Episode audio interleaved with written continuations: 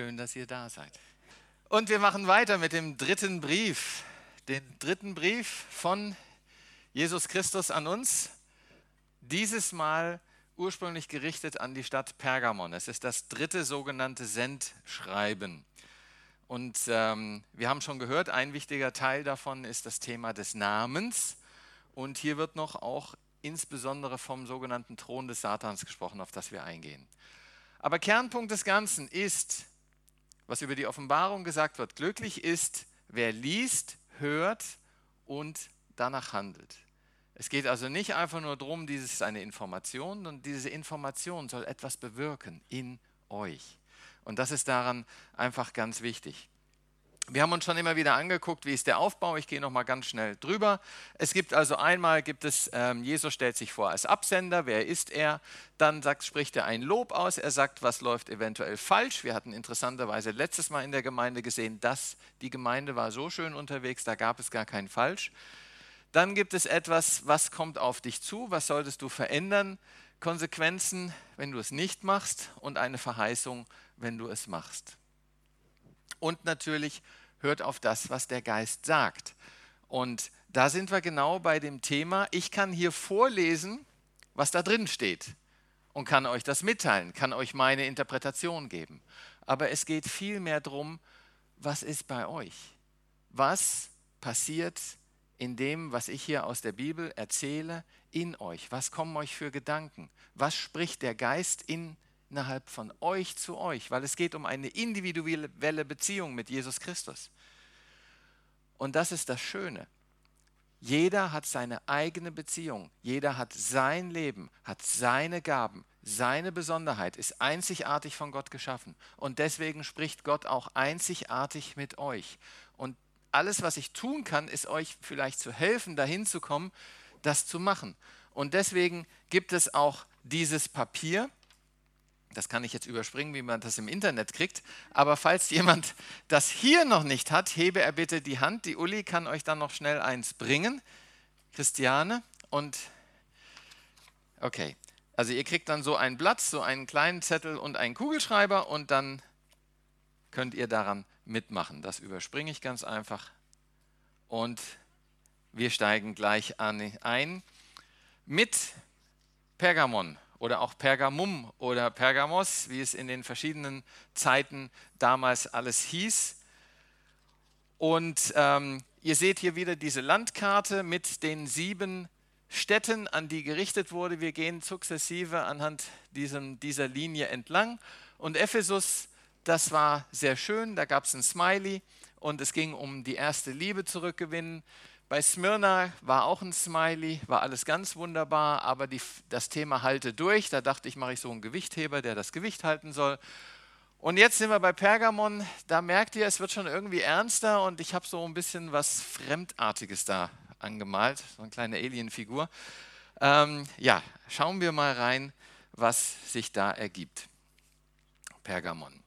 Die Stadt selbst, ganz interessant, ähm, hatte ich auch nicht mehr auf dem Radar.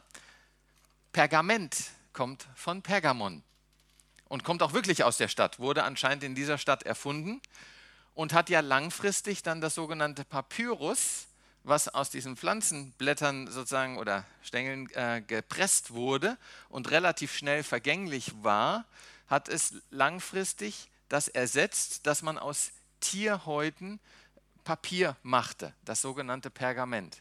Das hatte den Vorteil, es war wesentlich glatter, es war wesentlich haltbarer, aber es war extrem teuer, es herzustellen. Das hat sozusagen die Bücher dann auch richtig teuer gemacht. Deswegen gab es sie dann seltener.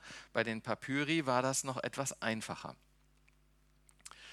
Die Stadt selbst war sehr römisch verbunden. Sie hat äh, Rom unterstützt, Rom hat sie unterstützt und es gab verschiedene noch ähm, Könige aus der griechischen Zeit nach Alexander des Großen. Und der letzte König von Pergamon, der hat dann irgendwann gesagt, ich setze als Erben, wenn ich mal sterbe, Rom ein. Und so ging die Stadt dann wirklich friedlich zu Rom über und wurde wirklich eine römische Stadt. Es wurde römisches Gebiet. Innerhalb der Stadt gab es ganz viele Sachen. Es gab eine königliche Bibliothek, Die Stadt war intellektuell sehr hoch, das merkt man auch einfach an der Erfindung, die darin stattfand. Und dann gab es bezüglich des Glaubens, gab es ganz viel. Ups, da habe ich die Reihenfolge nicht ganz eingehalten. Also es gab einen Zeus-Tempel, es gab einen Athena-Tempel, es gab einen Athena-Tempel, es gab einen Asklepios-Tempel. Asklepios war bekannt als Heiler. Vielleicht kennt ihr die Asklepios-Kliniken, die gibt es ja heute auch. Die sind auch danach wirklich benannt. Ähm, und das Interessante ist, man hat dem Asklepios den Begriff Soter zugemacht. Soter ist Retter. In Ichthys ist ja sozusagen dieser Fisch, den manche sich auch hinten aufs Auto kleben, ist ja dieses Bekenntnis. Jesus Christus, Hyos Theos, also Sohn Gottes, Soter und dann Estin, also Retter, er ist. Und dieser Name Retter wird hier plötzlich auf den Asklepios drauf gemacht. Und dann, da habe ich jetzt nicht aufgepasst, dann gibt es noch den Augustus, Kaiser Augustus. Da gab es auch einen Tempel für. Und insofern hatte man eigentlich alles, was man braucht, woran man glauben will, vor Ort. Zeus als Chef aller Götter oder im Römischen, wie er dann Jupiter genannt wird, Athene, die Weisheit, das Nachdenken, man hatte die Heilung, Asklepios und auch noch Augustus. Und es gab sicherlich noch ein paar Tempel mehr. Das war eine starke Konkurrenz zu Ephesus. In Ephesus hatten wir ja über den Tempel der Diana gesprochen. Und die beiden Städte, die konkurrierten wirklich nach dem Motto, wer hat hier die größeren Tempelanlagen und so weiter. Und das Interessante kommt jetzt noch dazu, dass es gab wirklich sogenannte Preise. Also so wie, das, wie wir das vielleicht bei uns auch kennen, im Sinne von schönste Stadt Deutschland oder hat die beste Luft oder sonstiges, gibt, werden ja so Preise vermittelt. So gab es damals auch einen sogenannten Neokoros. Ähm. Und wenn man dieses als Neokoros ähm, benannt wurde, dann war man also jemand, der ganz besonders tolle und ähm, ja, wichtige Tempel hatte. Und ähm, Pergamon war nun die Stadt, die diese Auszeichnung als erstes bekommen hatte. Und das konnte natürlich Ephesus nicht auf sich sitzen lassen, die haben dann auch gekämpft, haben dann auch irgendwann dieses Neokoros bekommen. Dann konnte Pergamon sagen, na, wir waren aber die Ersten und hat sich nochmal richtig reingelegt und hat noch eine zweite Auszeichnung als Neokoros bekommen. Also die waren so richtig stolz auf alles, was sie da als Tempelanlagen hatte. Und das ist auch wirklich heftig. Also wir werden uns das nachher auch äh, bildlich etwas ansehen können. Steigen wir aber erstmal ins Schreiben ein. Schreibe an den Engel der Gemeinde Pergamon. Der, der das scharfe, zweischneidige Schwert hat, lässt der Gemeinde Folgendes sagen. Hm. Also, wir hatten letztes Mal nach dem Motto, der, der hält, sozusagen fürsorglich, aber auch bestimmend. Wir hatten eine Aussage, der tot war und wieder lebendig wurde, was sehr positive Sachen sind. Und jetzt kommt er daher plötzlich mit einem Schwert. Das ist schon mal als Einstieg ähm, recht intensiv. Also wenn jemand kommt und sagt, guck mal hier, ich zeige dir mal mein Schwert, das klingt bedrohlicher, als wenn man sagt, ich gebe dir die Hand, ja, mit der ich dich halte. Deswegen habe ich da jetzt auch mal nicht zwei Herzchen hingemacht, sondern ich habe mal so zwei Schwerter als Symbole dahin gemacht. Das ist dann so eher das etwas kritisch Gesehene.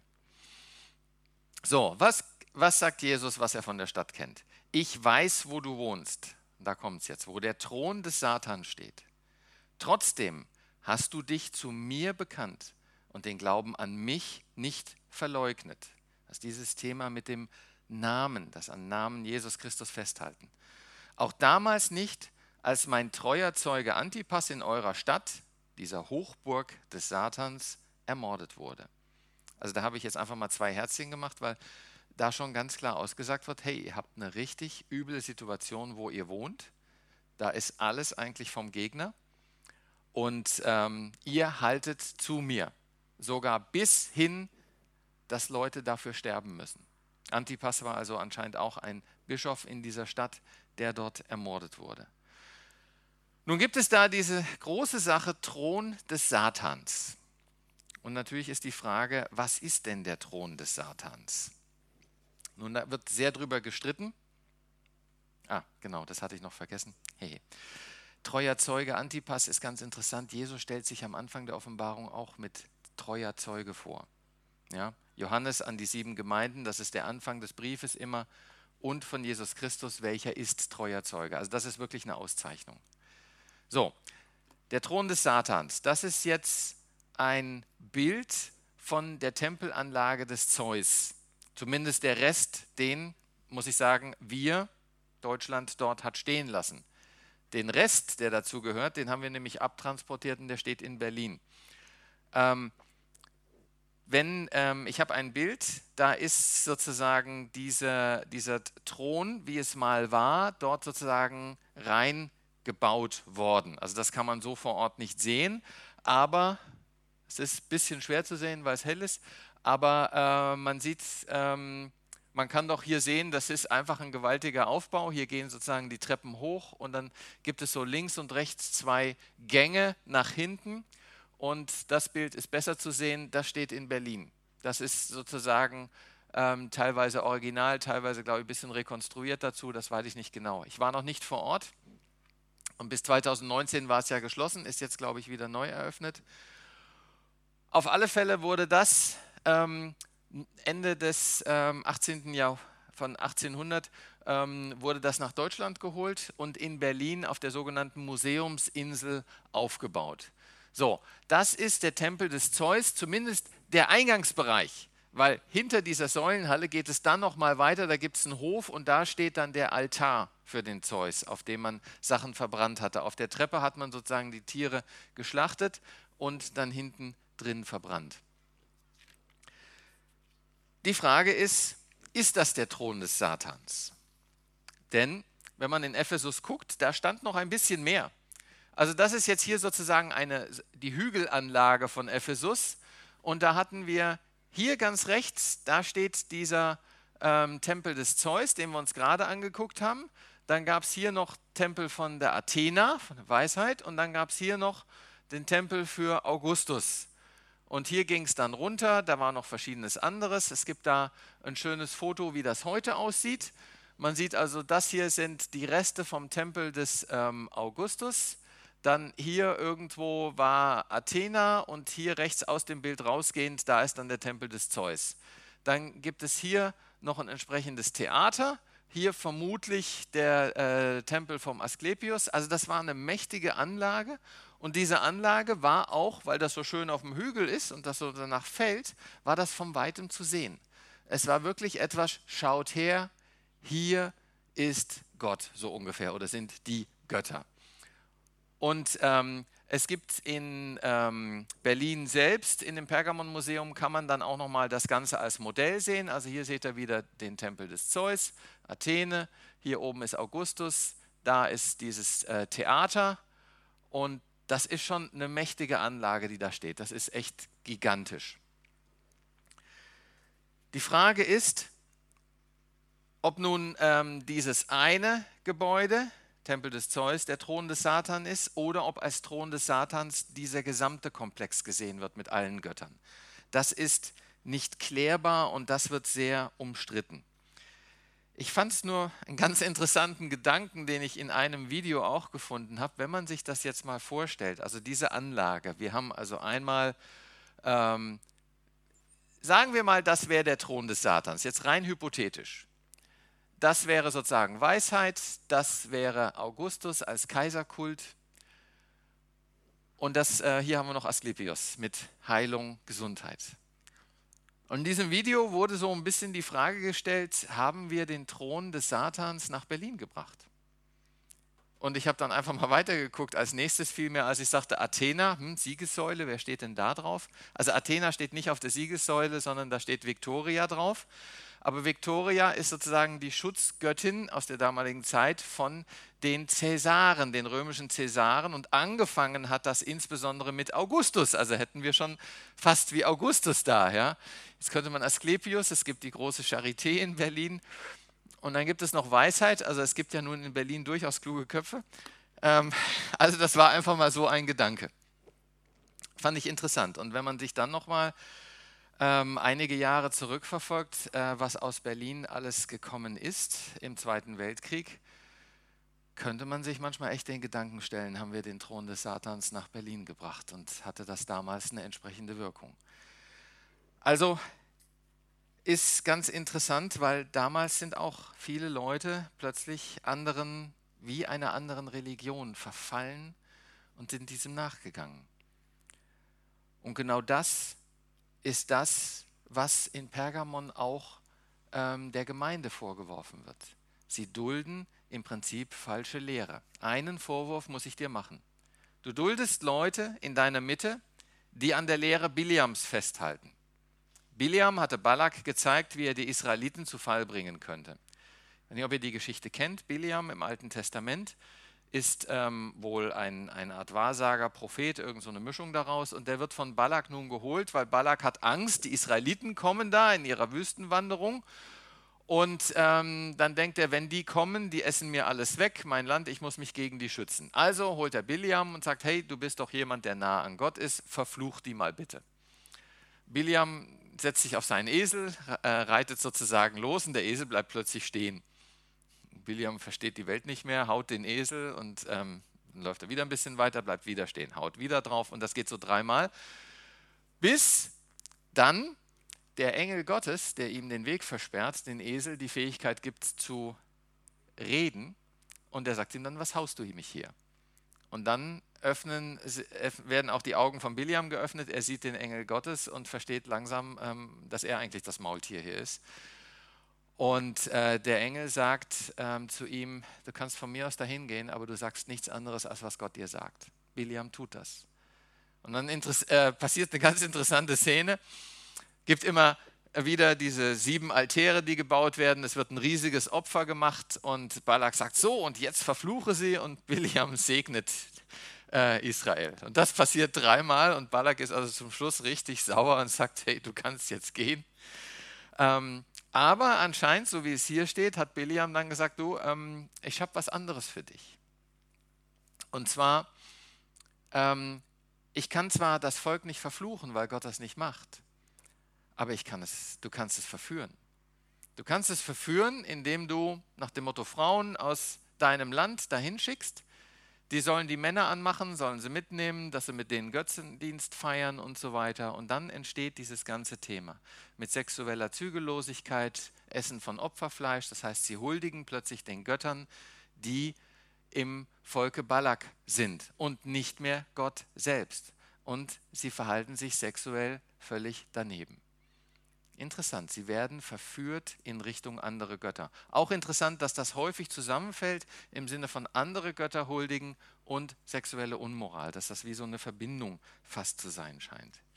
Und nun wird also vorgeworfen, und die Nikolaiten, die da auch noch dabei sind, dass die auch geduldet werden. Die Nikolaiten waren eigentlich ganz ähnlich in die Richtung, die vertraten den Glauben, wir sind gerettet wir sind auf geistlicher Ebene top, kann uns nichts mehr passieren. Was du auf körperlicher Ebene machst, ist völlig egal. Da kannst du dich austoben, ausleben, wie du willst. Sprich auch wieder sexuelle Unmoral, sonst was mitmachen. Das ist alles okay. Geistig bist du gerettet. Und da sagt Jesus ganz einfach, sorry, also das ist eine Irrlehre. Und du lässt sogar zu, dass diese Irrlehre in deiner Gemeinde vorhanden ist. Und da sagt Jesus, das will ich nicht. Und das ist also ein ganz, ganz wichtiger Punkt. Wer am, am Donnerstagabend ähm, in dem Themenabend dabei war, habe ich ja auch gesprochen, dass es für mich so diese verschiedenen Phasen gibt. Dass ich sage, jemand sündigt und ich habe überhaupt keine Ahnung davon.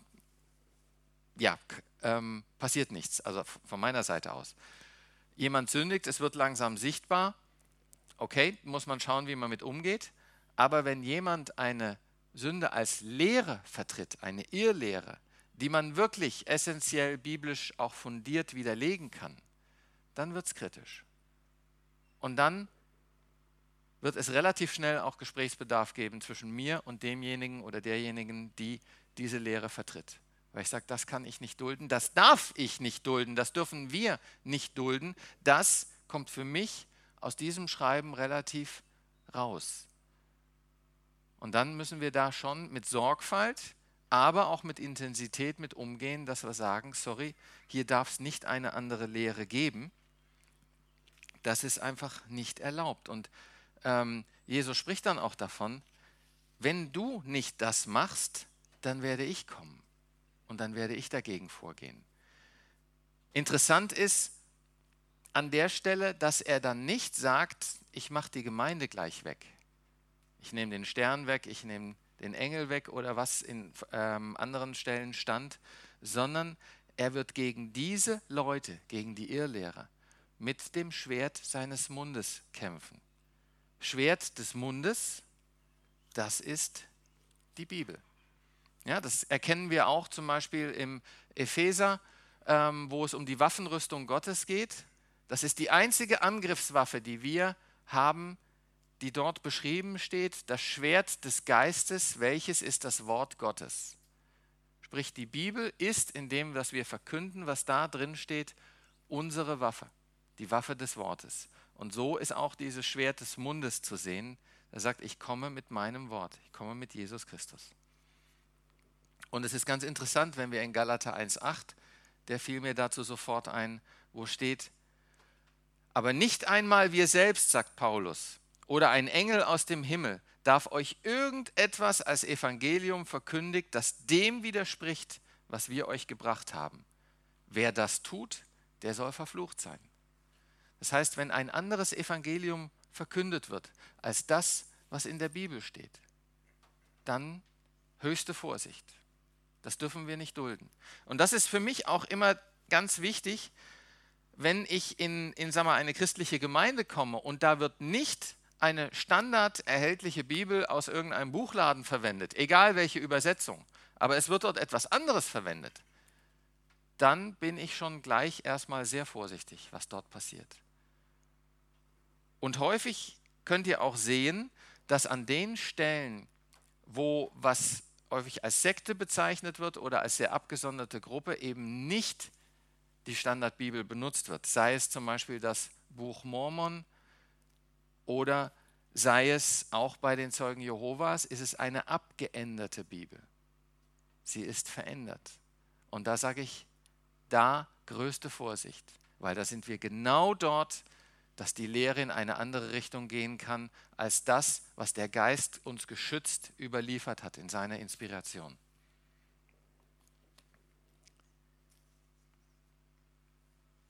Ja, dann der übliche Stopp. Wer hören will, achte auf das, was der Geist den Gemeinden sagt. Das ist also auch ganz wichtig, dass ihr versucht zu hören, was der Geist euch sagt. Was in eurem Leben vielleicht da ist, wo ihr sagt, da habe ich eine Prägung aus meinem Leben mitbekommen, die vielleicht gar nicht biblisch ist. Wo ich etwas einhalte, was ich gar nicht einhalten muss, was mich belastet, weil ich denke, ich darf das nicht. Und dabei sagt die Bibel, ich darf das. Oder genauso umgekehrt. Kann es beides geben.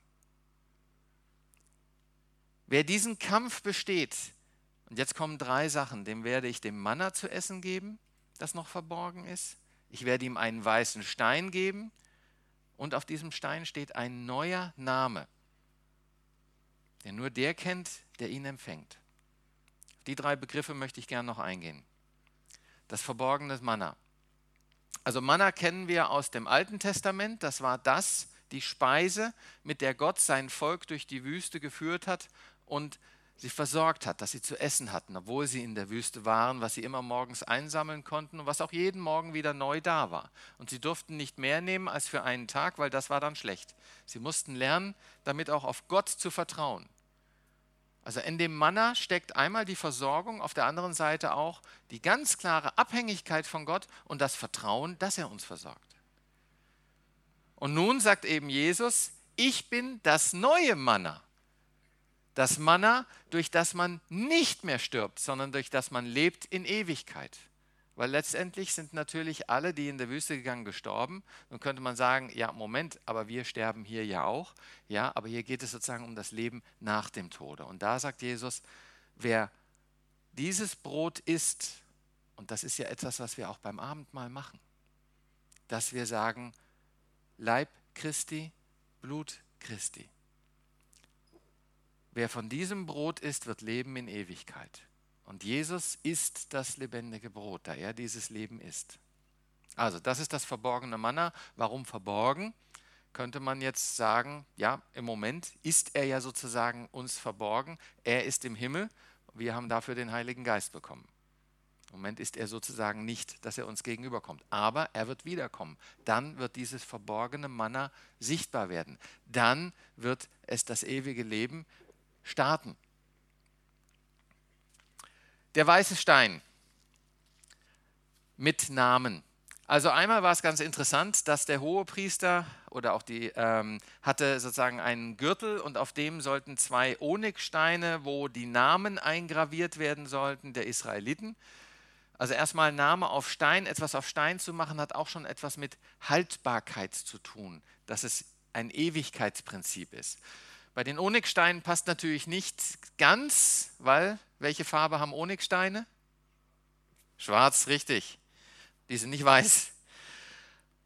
Aber interessant ist, dass diese weiße Stein hat eine Bedeutung. Es gibt ja vieles in der Bibel, wo gesagt wird, weißes Kleid und ähm, dass es die Reinheit auch darstellt, Abwaschen von ähm, Dreck, Abwaschen von Schuld. Und so wurde auch bei der Abstimmung von Richter, gab es dann sozusagen eine Urne und haben die verschiedenen Richter Steinchen reingeschmissen und ein weißer Stein heißt Freispruch und ein schwarzer Stein heißt schuldig. Danach wurde sozusagen die Urne ausgekehrt, wurde gezählt, wie viel Weiße, wie viel Schwarze und daraus ist dann der Schuldspruch entstanden oder der Freispruch. Das heißt, Jesus spricht uns frei mit dem weißen Stein, den wir dann erhalten. Und ein weißer Stein mit Namen, interessant, war auch in dem Umfeld für Gladiatoren. Wenn sie so einen Kampf gewonnen haben, haben sie einen weißen Stein bekommen. Das war dann wie so ein VIP-Ticket. Damit konnte man sozusagen wirklich am Königsmahl teilnehmen, konnte da reinkommen. War eine Eintrittskarte. Und das ist interessant. Wir führen einen Kampf des Glaubens in diesem Leben. Und wir kriegen dann einen weißen Stein, dürfen am Königsmahl teilhaben. Kann man also wirklich eins zu eins beziehen. Wir sind zum Festmahl geladen, weil wir den weißen Stein kriegen mit unserem Namen. Jetzt kommen wir zum Thema Name. Ein Name, den nur der Empfänger kennt. Und das ist das Kennzeichen, was Renate auch schon angesprochen hat, diese intime Information. Ein Namen, den nur du kennst. Kein anderer kennt den. Jesus weiß etwas von dir was niemand anders kennt. Da ist eine ganz intime, ganz enge Beziehung. Jesus kennt dich besser als jeder von uns. Jesus kennt dich besser vermutlich als du selbst. Er weiß, was in dir tobt, was in dir für einen Kampf ist. Deswegen kann er dir auch am besten sagen, was für dich gut ist. Und deswegen ist es wichtig, auf den Geist zu hören, was er dir sagt. Aber das geht auch nur, von dir selbst aus. Das kann ich dir nicht sagen, weil ich diese Kenntnis, die Jesus von dir hat, die habe ich nicht. Aber Jesus hat sie. Und das ist das Wichtige, dass man selbst in diese Beziehung geht, dass man selbst sich vom Geist das sagen lässt, dass man erbittet, sag es mir, dass man sich das notiert, was da rauskommt und dann auch handelt. Nicht nur hören, sondern auch danach handeln. Und das Interessante ist, dass dieser Name war in der damaligen Zeit auch viel stärker mit der Identität seines Selbst verbunden. Die Nachnamen Bäcker, Metzger, Schäfer, das waren Berufsbezeichnungen, wozu diese Menschen berufen waren. Und wir sehen das im Alten Testament, wie die Namen etwas ausdrücken zu dieser Person. Und ähm, ja, Israel, der mit Gott ringt der mit Gott kämpft.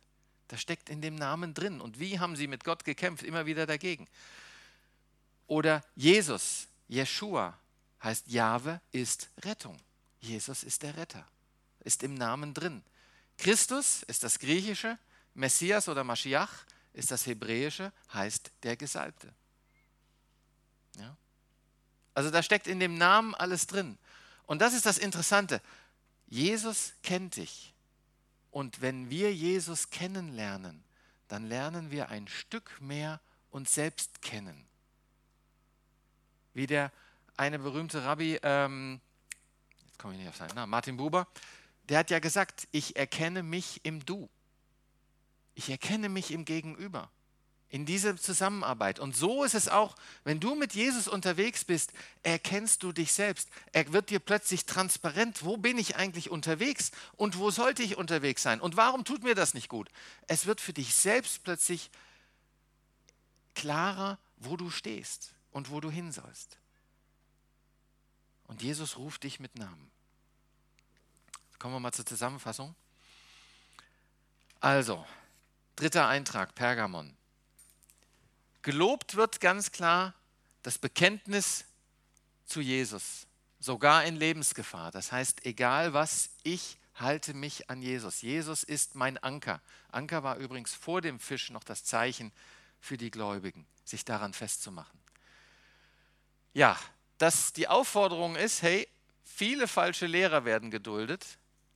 Und was ich jetzt für mich mitgenommen habe daraus, aber das wäre wichtig, nehmt das nicht einfach so, schluckt das nicht einfach so runter, sondern fragt euch, was in eurem Leben da das Thema ist. Ich kam auf Halte deine Lehre rein, dulde keine Irrlehrer. Wie halte ich meine Lehre rein? Indem ich mich immer wieder mit der Bibel auseinandersetze. Bei dem letzten Thema, Themenabend, ich hatte eine klare Meinung. Ich hatte eine klare Vertretung, aber ich habe mir nochmals zwei Bücher geholt, insbesondere auch in Anregung von meinem Sohn, um mich in diesem Thema einfach nochmal zu vertiefen, um das nochmal auf den Prüfstand zu stellen. Bin ich richtig unterwegs? Stimmt das? Und das ist wichtig, dass wir das auch immer wieder hinterfragen, weil wir können irren. Aber wichtig ist, dass wir an dem festhalten, dass wir an Jesus Christus festhalten und das nicht durch etwas anderes ersetzen dann sind wir auf alle Fälle auf dem Irrweg.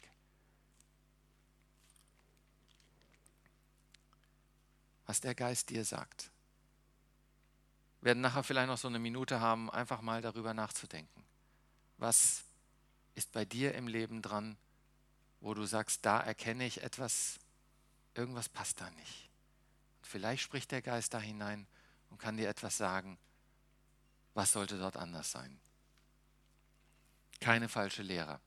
Christsein bedeutet, Widerstand zu erfahren. Es ist, wir haben Wollen in uns und das wird nicht immer erfüllt. Und es wird begründet nicht erfüllt. Ich habe das das letzte Jahr sehr klar erfahren, dass es nicht so lief, wie ich wollte. Es lief anders. Und es war gut so. Aber ich wollte es am Anfang nicht wahrhaben. Und es gibt auch ganz klaren Widerstand in einer anderen Lehre, die in der Welt vertreten wird wo wir dann die Frage bekommen, halten wir zu Christus oder lassen wir uns von der Welt prägen? Jesus kennt dich als einzigartiges Individuum mit Namen. Einzigartig und individuell. Aber dagegen steht auch ganz klar, es gibt nur einen Weg zu Gott. Und es gibt nur eine Wahrheit, wie in der Bibel beschrieben. Jesus ist der Weg, die Wahrheit und das Leben. Zum Vater kommen wir nur durch ihn. Das darf in all dem nie fehlen. Deswegen gibt es nur einen Weg zum ewigen Leben, nur einen Weg zu dem weißen Stein, nur einen Weg zu dem Brot des Lebens. Und das ist Jesus selbst. An ihn dürfen, müssen und sollen wir festhalten. Und Herr, da bitte ich dich um Kraft, dass du uns hilfst, weil ich habe einfach das Gefühl, es wird immer stärker angefochten, es wird immer mehr in Frage gestellt. Es gibt immer neue Gedanken, neue Philosophien und ich mag schon sagen, neue Religionen, die dich bekämpfen, die sagen, was du sagst, ist veraltet, ist nicht mehr gültig. Wir sind schlauer, wir wissen es besser. Und Herr, wie du sagst, du machst das Schlaue zunichte, weil du zeigst, dass dein Wort gilt Du bist der war, der ist und der da kommt. Deine Wahrheit gilt in Ewigkeit. Hilf uns daran festzuhalten und zeig uns, was in unserem Leben daran noch zu verändern ist. Amen.